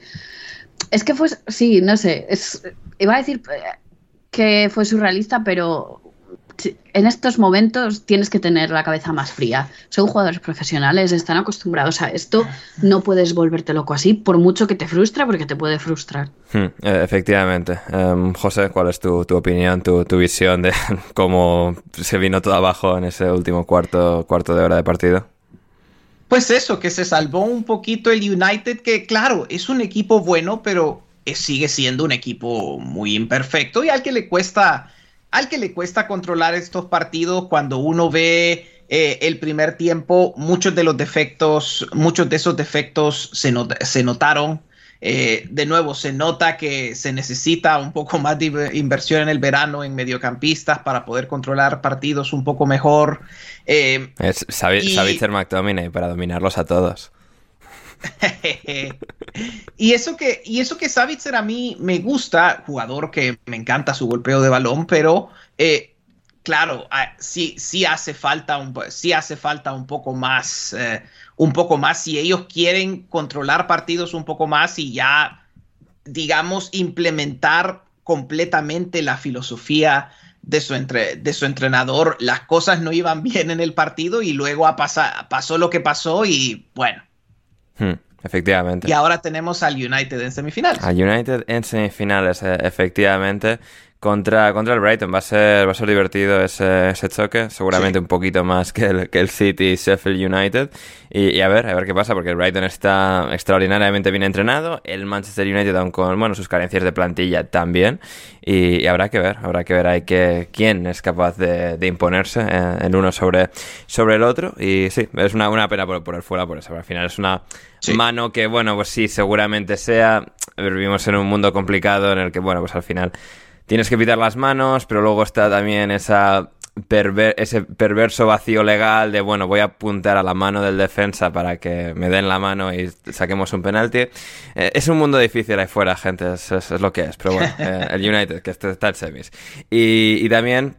Y también, y también, y también tuvimos, eh, tuvimos también FA Cup femenina, FA Cup femenina este, este fin de semana en Inglaterra donde en por su parte el Manchester United también avanzó ganándole al Leos FC por 1-3. El Brighton también pasó a semifinales, madre mía, esto es mundo paralelo. Y el Manchester City por su parte está a punto de ser eliminado por el Aston Villa, va a ser el único que, no pase y casi complete eh, el mismo cuadro que en el, apartado masculino. Tendremos, como digo, al United que ha eliminado al Leos, al Brighton que ha eliminado al Birmingham City y al Chelsea que ha eliminado al Reading eh, en estos cuartos de final. Y todo hace indicar que a falta de unos minutos de la prórroga el Aston Villa eliminará al Manchester City. Y ese será el cuadro de FA femenina que tendremos eh, también esta, esta temporada. Y luego en Championship en el apartado masculino hoy no tenemos a Rafa Pastrana pero Rafa Pastrana nos ha hecho llegar su pregunta, porque Rafa es omnipresente y bueno, pues eh, le podríamos decir, señora, suélteme el brazo, pero vamos a responder a, la gran pregunta de Rafa Pastrana que nos pregunta, resultado favorito de la jornada de Championship y opinión fundada sobre Cameron Archer. Opinión fundada sobre Cameron, Archer es que está jugando muy bien en el Middlesbrough, jugador cedido por el Aston Villa, en el equipo de Michael Carrick, eh, un Middlesbrough que ahora mismo en en Championship está yendo fantásticamente bien, es el tercer clasificado, todos estos datos para la opinión fundamentada. Y bueno, pues eh, tiene, tiene muy buena pinta el jugador que todo lo aprendió en el Preston la, la temporada pasada. Y quizás no fue el resultado favorito de mucha gente, Patri, pero eh, el, el Rotherham Cardiff, eh, dos equipos justo por encima del descenso, se aplazó, no sé, hay sospechas raras, estamos hablando de, un biscoto. ¿Es esto un biscuit de segunda división inglesa para que desciendan todos los demás que no son ellos? Eh, bueno, hay sospechas y es verdad que hay vídeos que, bueno, no, no sé, son un poco raros. Básicamente el partido lo estaba ganando el Cardiff 1-0 y durante el descanso empezó a diluviar, literalmente. Eh, entonces, a los tres, cuatro minutos de la segunda parte, el árbitro dice que así no se puede jugar y que todo es para adentro. Se, habló de volver a salir, esperar a ver si, bueno, si el, campo se, se, podía drenar un poco, pero al final se suspendió el partido. ¿Qué pasa? Que eh, el Cardiff pues dice que qué conveniente que obviamente mm. si el partido se suspende por el tiempo se supone que se comenzaría otra vez desde cero. Entonces qué conveniente que, eh, que el partido se suspenda. Y han pedido, están, eh, bueno, según la, prensa galesa, están recogiendo pruebas para presentar el caso con, a, la IFL para decir que el partido se debe reanudar con el 1-0. pese a que bueno, no es la norma, pero es como la costumbre es que se comience desde el principio. pero la costumbre en Inglaterra hay que enseñarles en España, como cuando el Madrid fue que fue a Mallorca a jugar cinco minutos, pues lo mismo.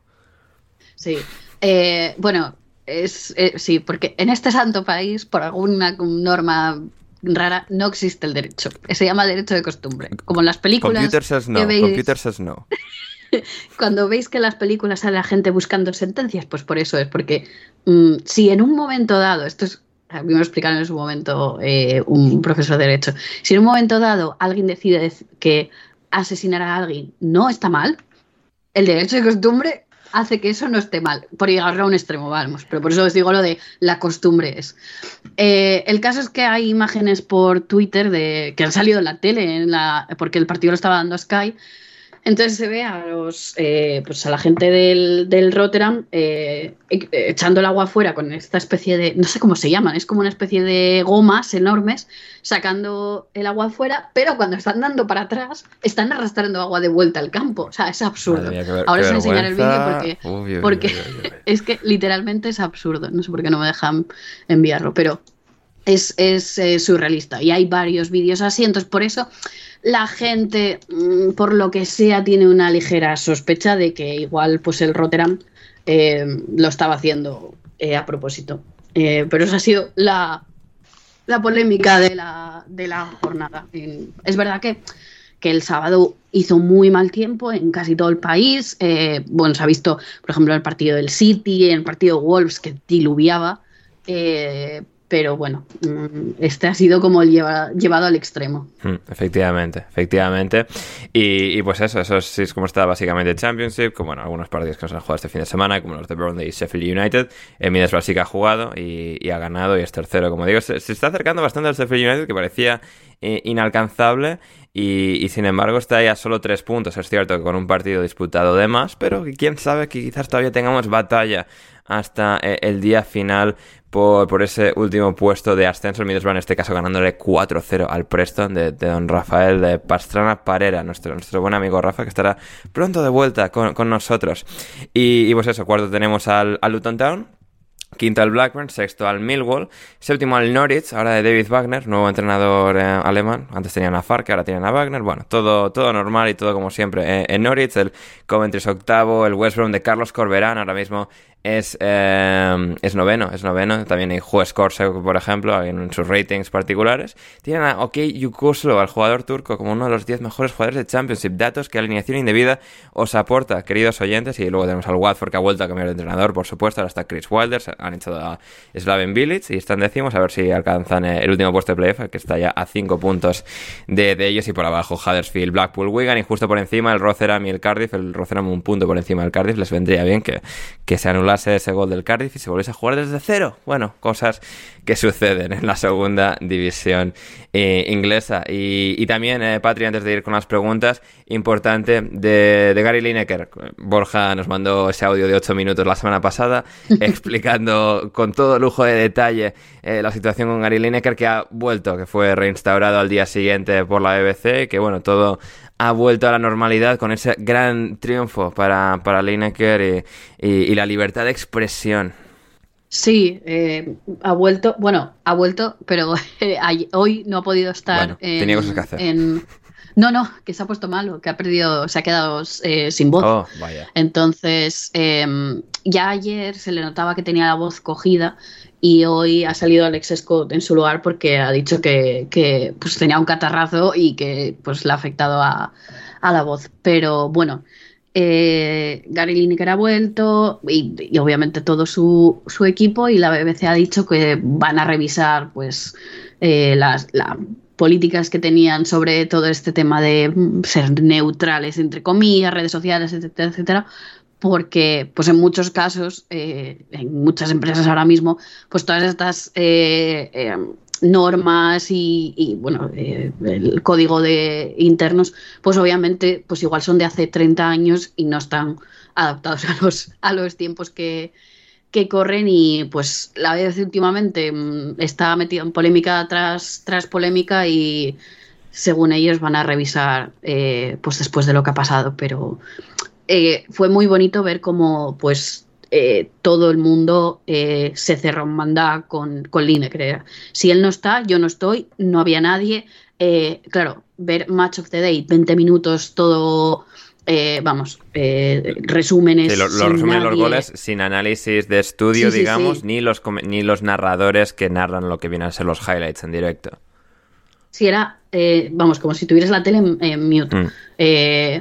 Era, vamos, fue hi- histórico para mal y bueno, espero que sea una, una lección aprendida para la BBC que, que bastantes tiene ya últimamente en general la cadena. Mm, efectivamente, no, al final pues, fue, fue muy interesante como, como momento, porque claro, Gary Lineker se planta, luego le siguen todos sus compañeros más directos, que son la gente que menos depende del trabajo en BBC, que más estatus tienen para poder posicionarse, Ian Wright, Alex Scott, toda, la gente que, que, compone e, el equipo de, analistas y luego tras ellos la gente de menos nombre, ¿no? Los narradores, toda la, gente que, que, compone Match of the Day en lo que se ve y se escucha, digamos, del programa. Y, sí, sí, fue un momento muy, muy impactante por eso, por, por lo enorme que fue, que la solidaridad tan, tan pronunciada de todos los, eh, digamos, miembros del programa.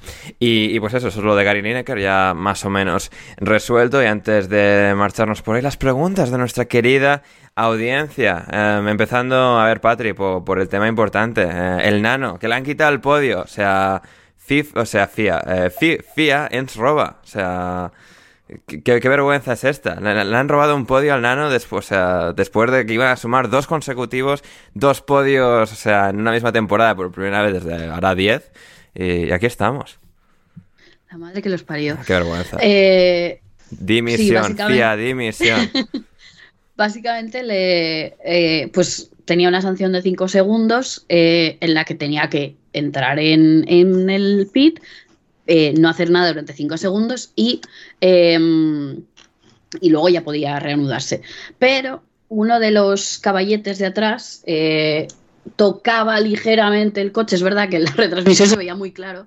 Y entonces eh, al final de la carrera han dicho, no, esto está mal hecho, son 10 segundos de penalización. ¿Qué pasa? Que eh, Fernando Alonso paró en la vuelta 19. Es decir, la carrera tenía 50 vueltas. Estás diciendo que no has tenido tiempo suficiente a mirarlo durante todo ese tiempo. Porque, sobre todo teniendo el precedente de que en la carrera anterior eh, Esteban Ocon hizo lo mismo, de que no contaron, este, en este caso fue que no contaron bien los 5 segundos, y durante la carrera se, avisó, o sea, se eh, le penalizaron esos 10 segundos y hizo los 10 segundos. Entonces, eh, como él dice, porque salió ahora ya hablando de que lo han hecho muy mal, dice, pues que hubiese sacado, o sea, pues la rabia de, que dices tú, pues hubiese entrado, por lo menos lo hubiese peleado y no que ahora última hora te lo, te lo quiten. Después de que fueron los primeros en poner en redes sociales los 100 podios Alonso, bueno, ah, eh, es lo que hay, pero bueno, por lo menos ilusiona ver que mm, Alonso no va en una tartana de coche en la que, o sea, se le ve súper feliz, eh, porque en la radio, cuando cambiaron de, medios a duros, salía en la radio diciendo, me encantan estos neumáticos, van muy bien. Una, alegría que dices, chicos, se, contagia. Y, bueno, pues la FIA, siendo la FIA, siendo un desastre, sacaron un, un safety car porque según ellos no tenían cámaras para ver dónde había acabado eh, el coche de, de, Stroll, o sea, surrealista, pero bueno, nada, eh, es lo que hay. Sí, o sea, aparentemente estaban corriendo en Nürburgring, en este que cuesta 10 horas darle la vuelta al circuito, y claro, pues no había cámaras para pillarlo todo, no era, una, no era un parque ahí montado sobre la arena de, de Arabia Saudí. No se podía ver. Nada, es, que, es que no, no sé, no, no quiere, no, no, no, no sé, no, no, interesa que, que, gane el nano. Ya, está, está. Pero bueno, em, José, tú que eh, habitas un, un, país muy Fórmula unero eh, en tiempos presentes, como bueno, Holanda ahora con Verstappen, como Alonso en la época inicial eh, en España, ¿tienes posición filosófica sobre la Fórmula 1 o sobre el nano? Eh, no, aparte de que prefiero apoyarlo a él que a, que a Vettel. Por, a, ver, que eso, con lo de Holanda, país de Fórmula 1, no lo eran. No, no, no lo era ni España de Fórmula 1 antes de Alonso, por eso digo, ahora con Verstappen a tope. Entonces, eh, pues sí, y a mí Verstappen, bueno, yo lo positivo que puedo decir de Verstappen es que es fan del PSV. Ah, mira.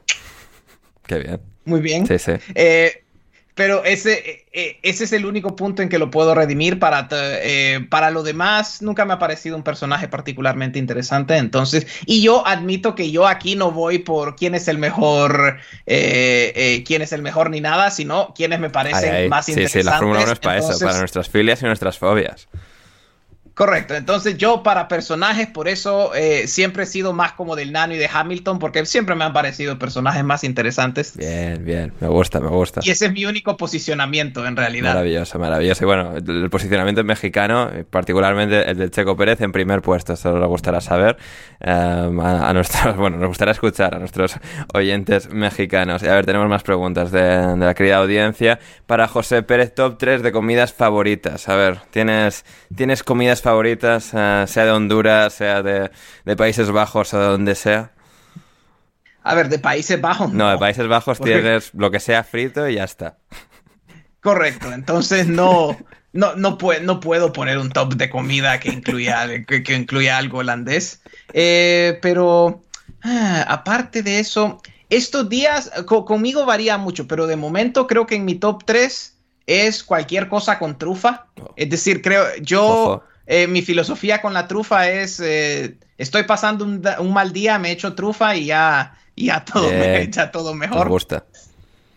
Sí, sí, sí. Em, entonces, y, por eso digo, todo con trufa, es decir, eh, si, si como... si como tortilla, bueno, en Madrid hace poco estaba probando una, una tortilla con trufa magnífica que, ah, me hizo el día.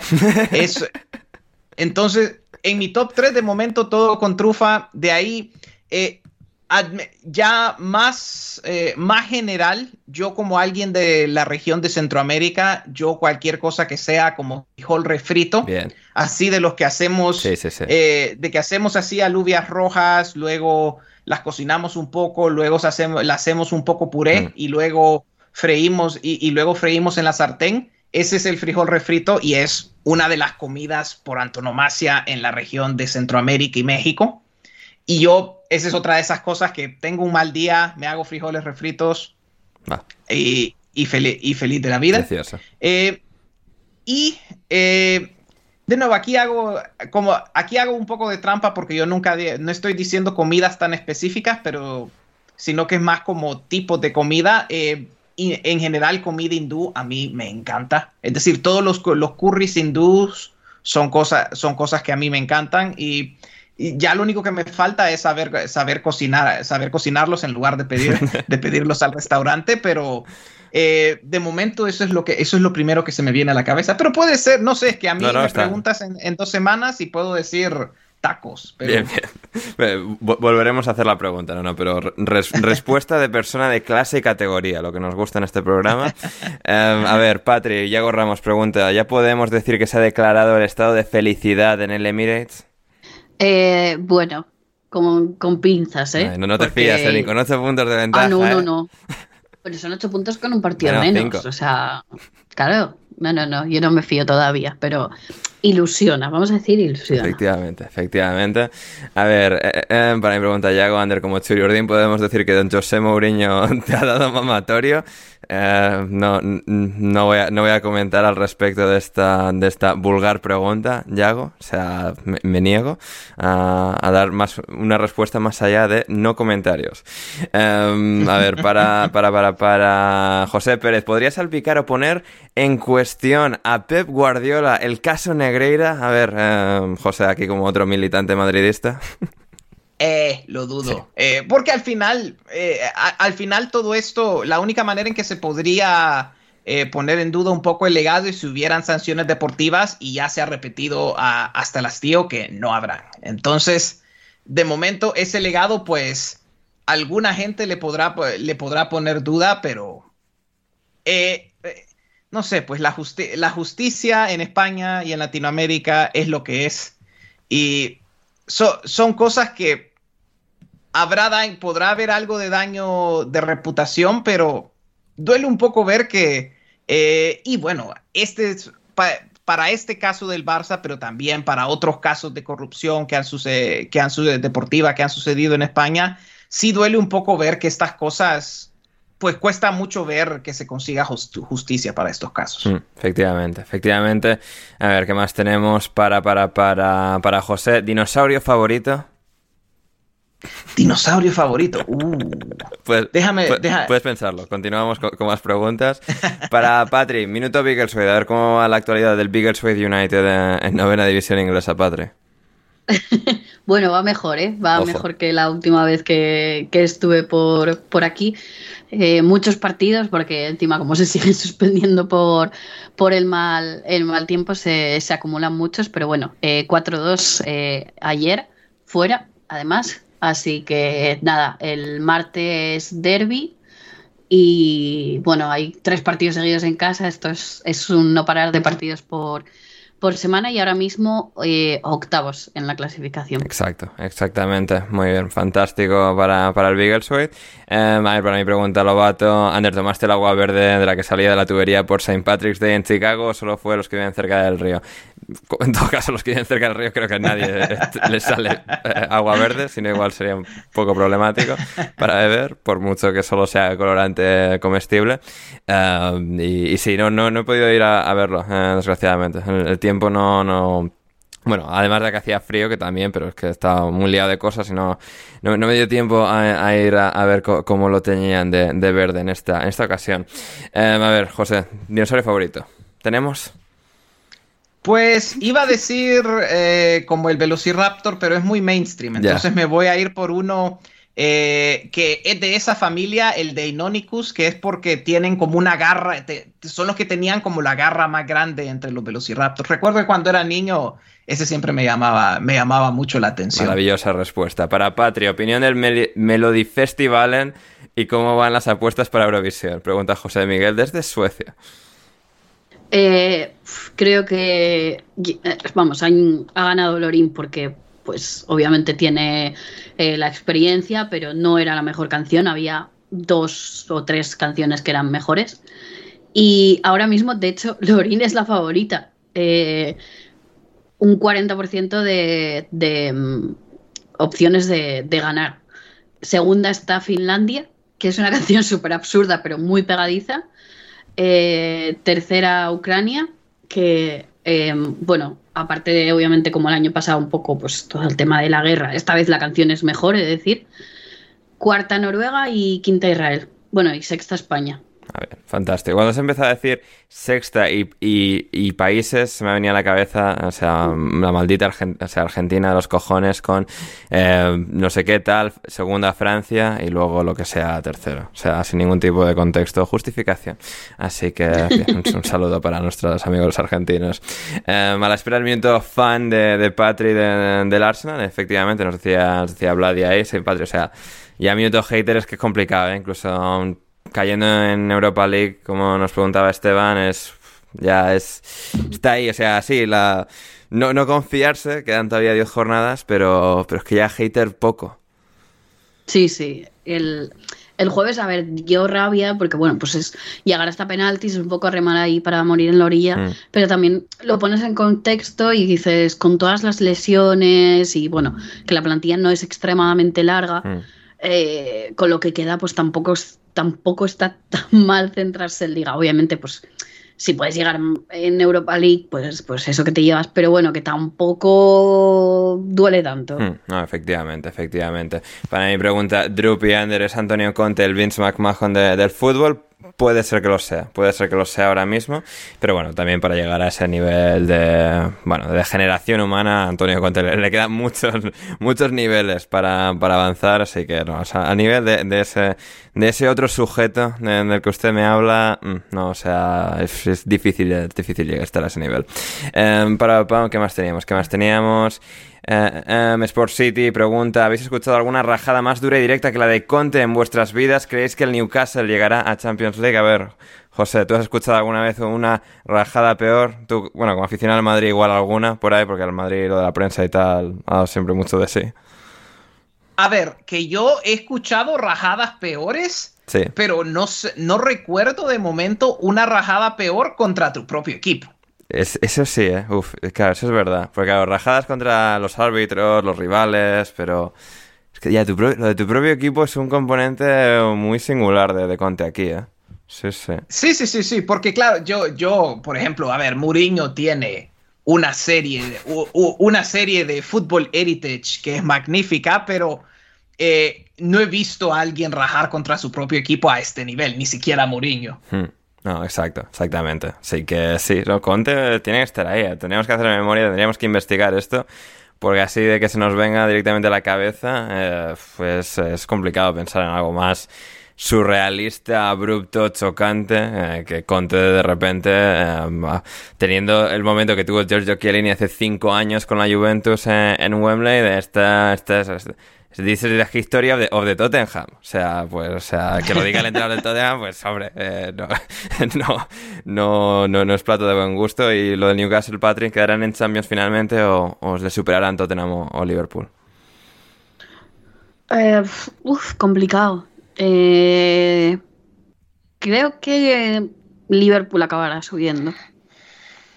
Sí, sí, es la impresión que da y el Newcastle todavía. Les faltan esos pequeños matices, matices perdón, al, equipo. También la lesión de Almiron penalizará, pero bueno, si Alexander Isaac eh, sigue a este nivel, que quién sabe, quizás sean ellos los que se lleven el, el gato al, al, agua. Nos dice también la, la aranita, debería dar Ben White el bonus de portería a cero que le ha quitado a Ramsey después de celebrar este córner en contra sin ningún tipo de sentido. Ha sido un momento que su cabeza yo creo que ha hecho clic para el lado que no era porque ha sido surrealista, sí. Sí, sí, sí. Eh, la, estrés, el estrés del momento, gente, que a veces pues bueno, le dejó una mala pasada y, con esto ya tenemos básicamente todo por hoy. Esto sí, todo, por hoy. las de Rodri las reservaré para cuando vuelva Rodri al programa. Se las preguntaremos. Y bueno, también que responda por sus crímenes de opiniones culinarias de la semana pasada. Que, que bueno, o sea, que no nos ha dado tiempo a tratarlo hoy, pero lo trataremos, gente. No, no os preocupéis por ello. Y, nada, eso, eso es básicamente todo. Seguidnos a todos en redes sociales. A Rodri, que estuvo con nosotros en arroba Rodrigo Cumbraos. A Patri en arroba Patrigon Muniz. A José en arroba JC Pérez-bajo y a mí en arroba Anders Hoffman, como siempre. Y suscribíos a Alineación Indebida, sea iBox, Spotify, Apple, Google Podcast, o si queréis apoyar a la causa de manera económica, monetaria, para que esto pueda seguir adelante, patreon.com barra Alineación Indebida. Tendréis el link en la descripción y de hecho un audio final de este programa que nos ha mandado Héctor Kriok desde Japón, desde el aeropuerto de Japón, que volaba hoy de vuelta a, su querida Nederlandia, a, Rotterdam. Así que podéis escuchar a, a Héctor reflexionando sobre su visita a Japón de esta vez en patreon.com barra alineación indebida. Y, nada más eh, por hoy. Gracias, Patri, por estar ahí con nosotros. Nada, gracias a vosotros, a los que han llegado hasta aquí y nos escuchamos pronto. Nos escuchamos muy pronto y, gracias, José. Eh, sí, eh, gracias, Ander, gracias a todos por escuchar y sí, feliz siempre de, de, contribuir, de poder hablar un, un poquito más de fútbol como buen enfermo que soy y Sí, y a ver cuándo podemos hacerlo de nuevo. Pronto, pronto, lo, haremos pronto de nuevo. Además, José siempre me trata de, entrenador y tal, me hace la pelota, siempre, o sea, sabe, cómo manejar a Ander Turralde, así que tendremos a José vuelta de, de, vuelta de pronto, eh, pronto. Así que nada, eso, yo soy Ander Iturralde, muchísimas gracias a todos los que habéis estado al otro lado, a los que habéis llegado hasta el final, a los que apoyáis económicamente a la causa, y volvemos esta próxima semana, en principio el jueves, pero voy a estar viajando, así que quizás el programa salga el viernes, ya veremos. Habrá programa en algún momento de la semana, intersemanal, eh, jueves o viernes, pero eso, si no sale el jueves es que, es que saldrá el, viernes. Y nada, eso, volvemos luego también la semana que viene con más Premier League, más fútbol, esto no para y la Premier League se va a decidir, la Champions y todo, y aquí estaremos en alineación indebida para tratarlo y hasta que nos volvamos a reencontrar, pasadlo bien.